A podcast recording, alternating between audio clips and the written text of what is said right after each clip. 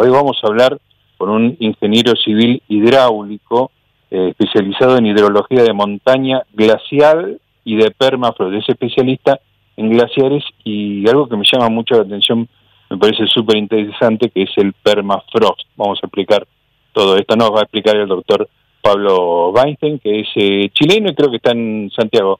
Buenas noches, Pablo. Gustavo Noriega lo saluda. Hola Gustavo, muchas gracias eh, por haberme invitado. Y sí, eh, soy chileno, yo vivo en Canadá hace ya muchos años, así que en este momento estamos hablando desde donde yo vivo en, en Canadá. Ah, perfecto. ¿Qué, ¿Qué diferencia horaria tenemos? ¿Te estamos molestando? No, porque es más temprano seguramente.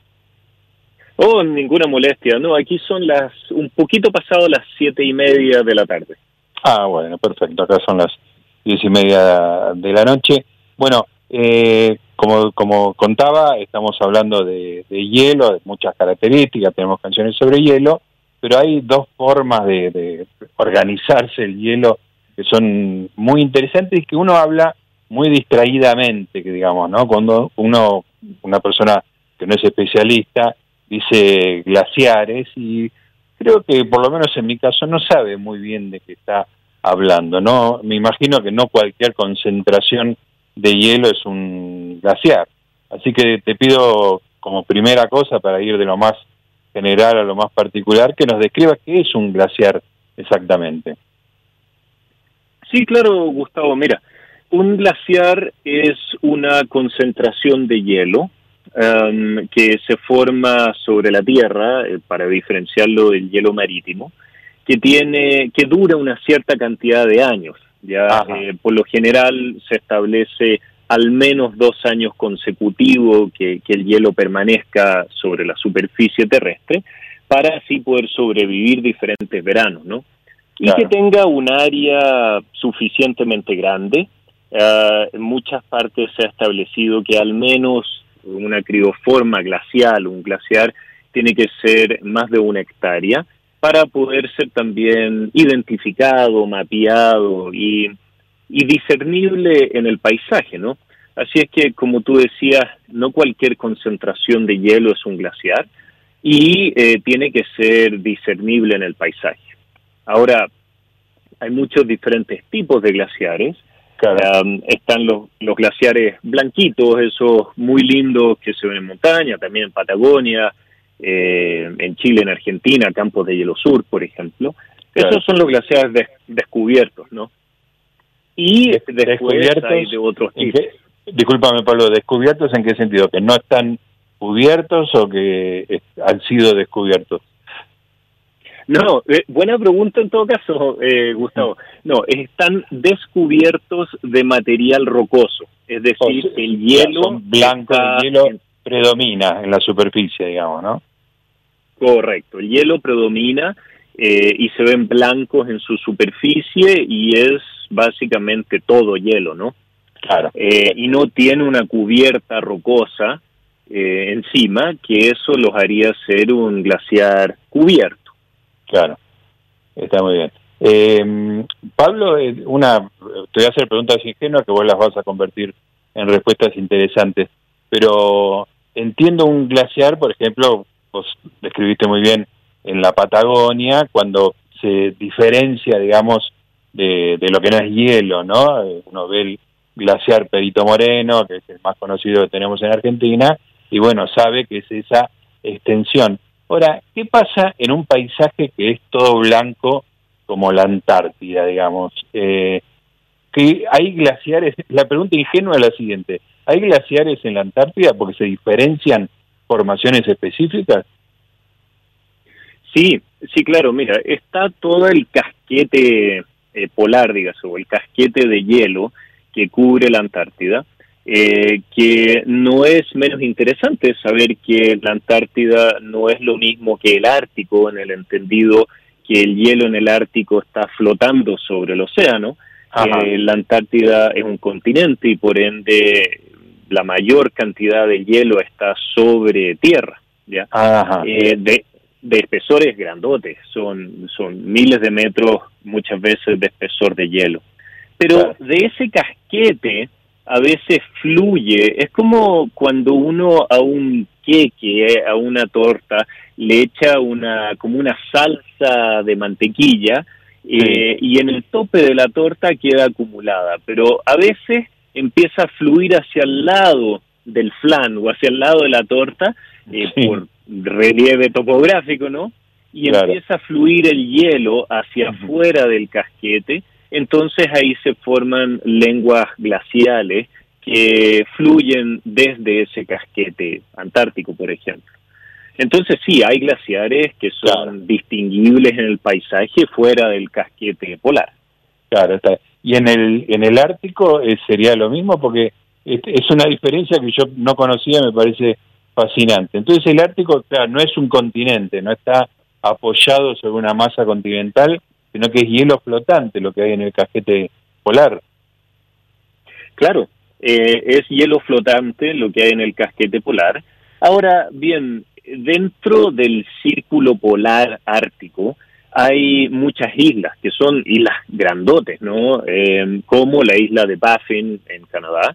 Y esa isla, por ser una isla, tiene también glaciares eh, que sí están en tierra. Entonces, para no hay que ser tan binario blanco-negro, pero en el en el casquete polar propiamente tal, en el Ártico, en el Polo Norte, el hielo es flotante, y después en las islas, en Groenlandia, por ejemplo, una, también una gran masa de tierra, tiene hielo depositado en, en la tierra.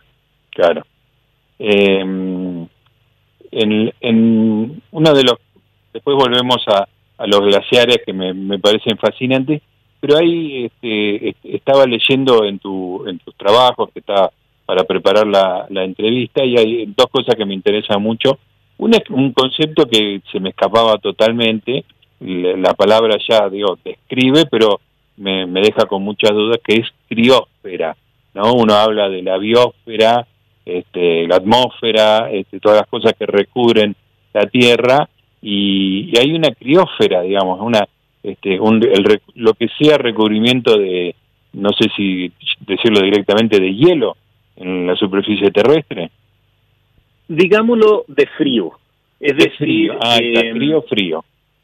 Claro, entonces es el ambiente que está controlado, que tiene presencia, que su morfología eh, se ve en general expuesta a los efectos del frío y de la acumulación de nieve, de la acumulación de hielo, del derretimiento de la nieve y el hielo en lugar donde las temperaturas son predominantemente bajo cero grados Celsius, o sea, predominantemente tenemos una condición de congelamiento.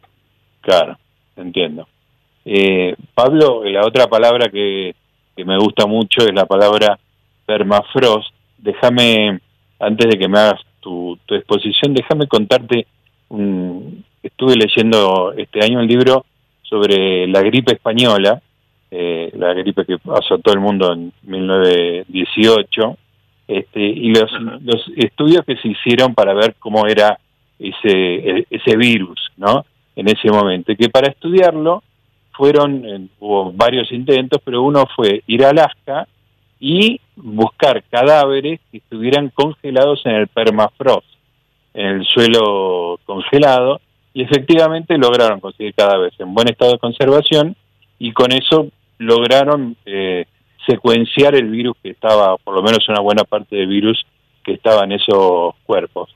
Eh, me dejó muy, muy impresionado, no solo la posibilidad de la ciencia de recobrar un virus que tiene un siglo, sino la idea del permafrost, ¿no? ese territorio, ese suelo tan, tan helado. ¿Me puedes contar un poco de eso, por favor? Sí, claro, es, fascinante, ¿eh? porque, mira, el permafrost se define internacionalmente como cualquier tipo de suelo, dígase, eh, da lo mismo si es roca, grava, gravilla, arena, limo, muy finitos de arcilla, cuya temperatura está por 0 grados Celsius o menos por al menos dos años consecutivos. Y esto no tiene que ver, es un estado térmico del suelo, no tiene que ver si tiene hielo o no tiene hielo. Claro. Puede, pueden haber zonas ricas en hielo, hielo de suelo, Y esa es la distinción que hacemos los, los criólogos en el sentido del hielo que se ve expuesto en la superficie de un glaciar descubierto, por ejemplo, al hielo de suelo que está entrampado en la matriz del suelo. Em, y, este permafrost puede ser rico en hielo de suelo o puede ser muy extremadamente seco. Em, y la definición de que haya permafrost o no es térmica. Es, no tiene que ver con el hielo. Claro, porque no, si no hay agua, no hay hielo, en, definitiva. Correcto. Y, y, y mira, fíjate que eh, tú ya lo dices, eso es la distinción que uno hace de lo de decir que está congelado o que es criótico. Mm. Porque en esencia lo único que se puede congelar es el agua. El congelamiento es el paso del líquido al sólido, ¿no? Claro. Y en este caso el agua es lo único que se podría congelar porque ya el suelo ya está sólido. Claro. Eh, pero criótico quiere decir que está frío, su temperatura bajo cero grados Celsius. Entonces, que haya permafrost no tiene que ver si hay hielo de suelo o no. Puede haber, como puede que no. Claro, entiendo perfecto. Ahora, uno imagina, y un poco lo, lo leía en este, en este estudio, en otros estudios de otras cosas que leí en, en Siberia, uno imagina el, el permafrost como un suelo muy duro, pero no sé si me estoy mezclando la idea de hielo con, con la idea de permafrost. Eh, sí, un poco es la mezcla, porque aquí hay que hacer la diferencia de lo que vemos en los Andes, en la cordillera andina, eh, argentina, chilena, peruana, etcétera. Eh, el, material rocoso es muy grueso, eh, por lo general, no son concentraciones de material muy fino, ni tampoco de mucha materia orgánica, sino que es árido. La cordillera argentina, chilena en general es árida, eh, sobre todo a los 5.000 metros de altitud, por ejemplo, que hay permafrost, es árida, no tiene mucha agua, eh, y los clastos, todo el suelo es muy grueso.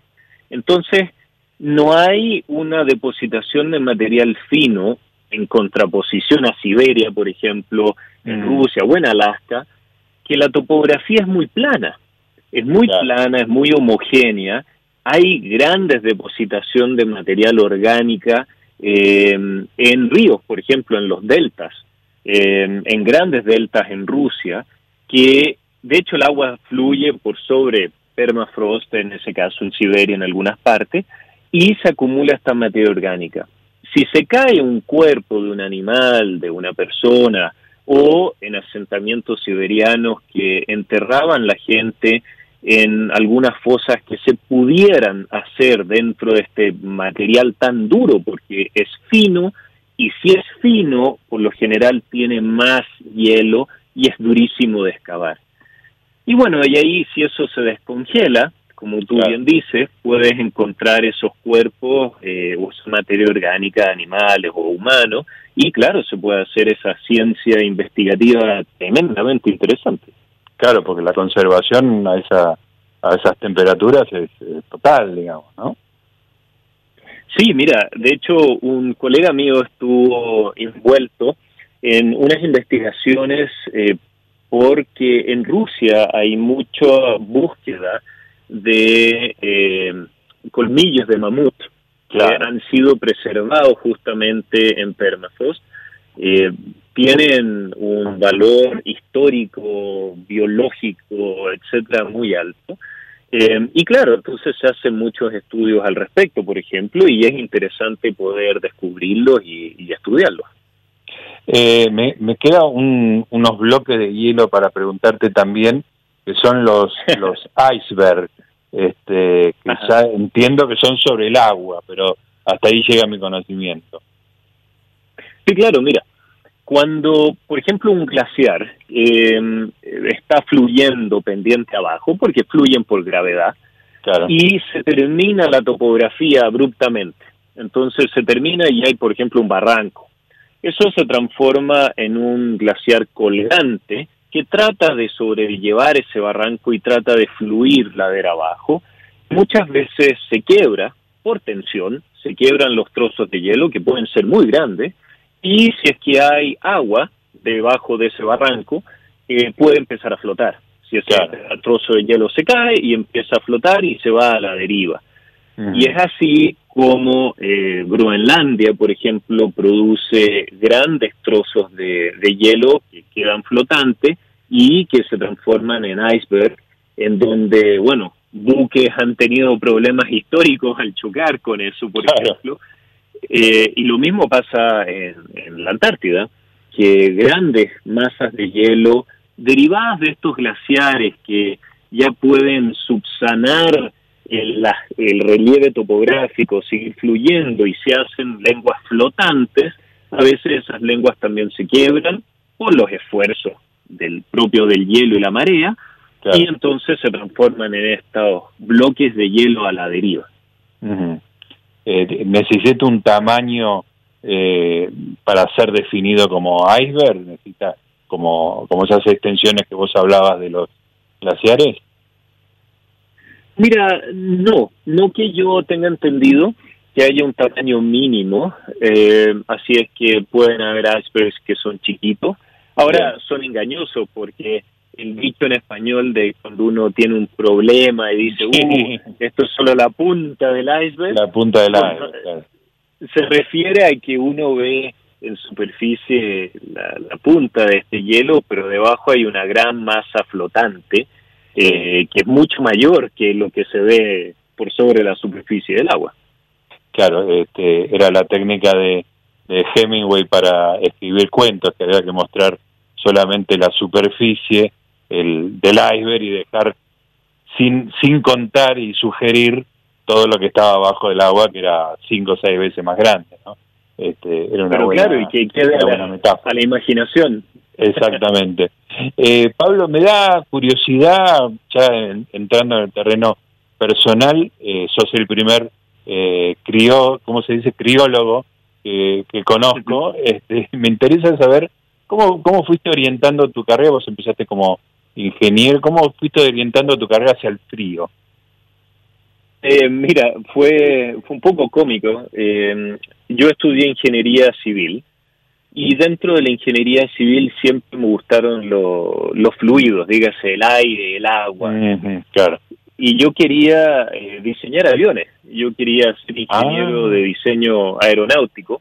Qué bueno. Eh, y quería estudiar en el extranjero, yo estaba en Chile, bueno, ahí mi familia no, no tuvo los recursos como para alcanzar ese, ese escalón grandote.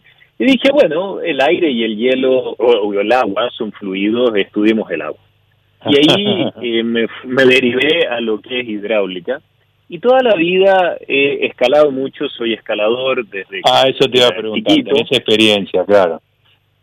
Claro, uno siempre como que la, la cabra al monte tira, ¿no?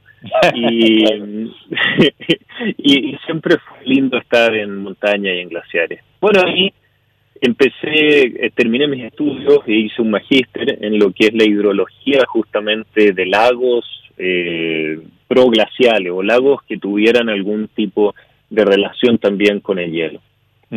Y, y después, bueno, quise seguir estudiando.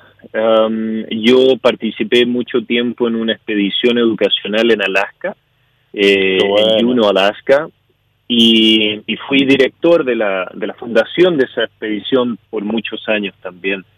Y ahí conocí algunos chicos, yo no tenía mi doctorado todavía, pero que me entusiasmaron mucho para hacer mi doctorado, me sugirieron algunos lugares, postulé, y bueno, después la vida me llevó a Canadá y he estado viviendo en Calgary, en Canadá, desde ya hace 16 años, e hice mi doctorado acá y después empecé a trabajar en el lugar en que trabajo.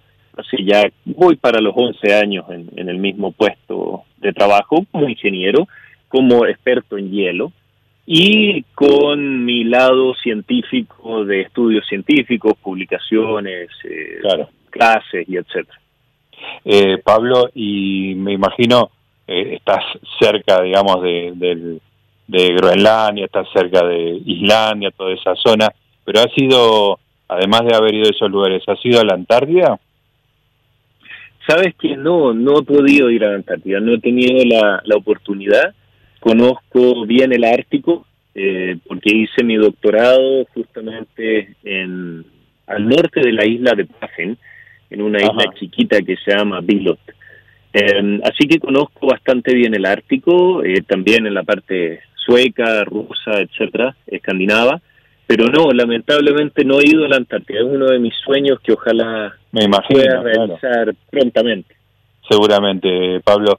Y, y por último, no, no me quería enfocar en el tema del, del calentamiento global porque quería ir más a lo, a lo básico del, del hielo y todas estas formas maravillosas, pero no puedo dejar de preguntarte, estás en, en la línea de combate, me imagino los efectos del cambio climático vos los debes tener muy muy claros más allá de cualquier discusión posible.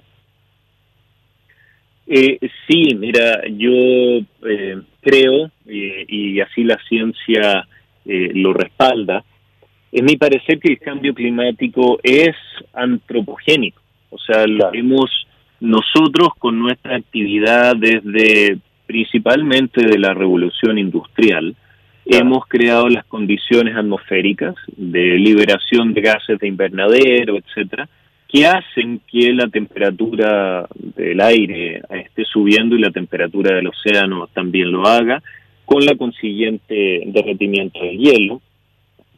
Pero sí, aquí hay que entender el cambio climático como la palabra lo dice.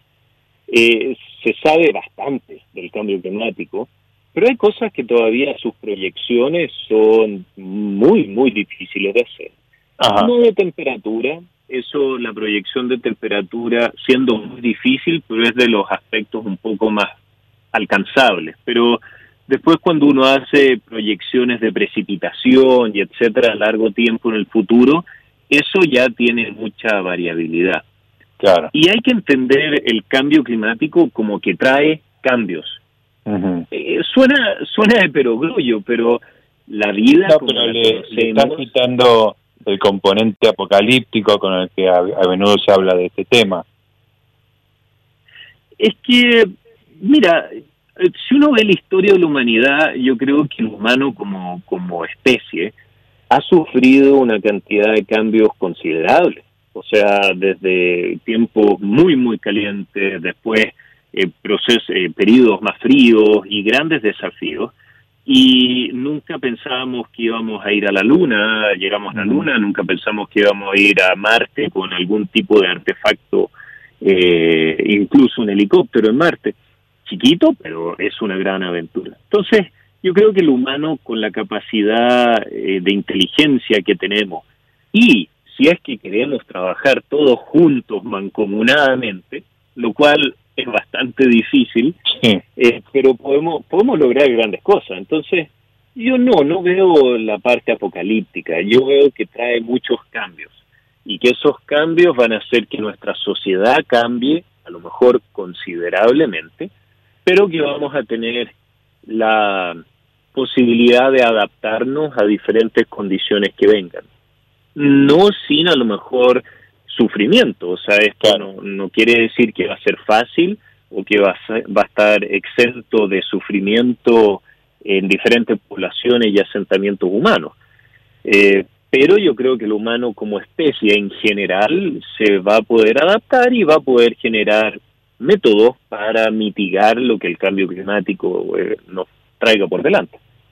Pablo, eh, te agradezco muchísimo no solo la atención de conversar con nosotros en tu tarde canadiense, nuestra noche, pero además la claridad y este, el, didactismo con que tuviste paciencia de explicarnos las cosas más elementales. Ha sido muy, muy interesante y un verdadero placer para nosotros escucharte. Bueno, muchas gracias, Gustavo. Eh, eh, encantado de estar contigo aquí conversando. Te mando un abrazo. Muchas gracias. Muchas gracias. Chao. Ahí estaba, amigos, en el Día del Hielo, un experto, un criólogo, ¿no? Yo ni siquiera sabía que existía la palabra y el tipo sabía de frío y de glaciares, permafrost, sabía de todo. Un verdadero placer, un otro triunfazo de María de las Mercedes Laguna, la productora que todo, todo consigue. Señores, seguimos hasta la medianoche hablando de hielo acá en Preferiría No Somos.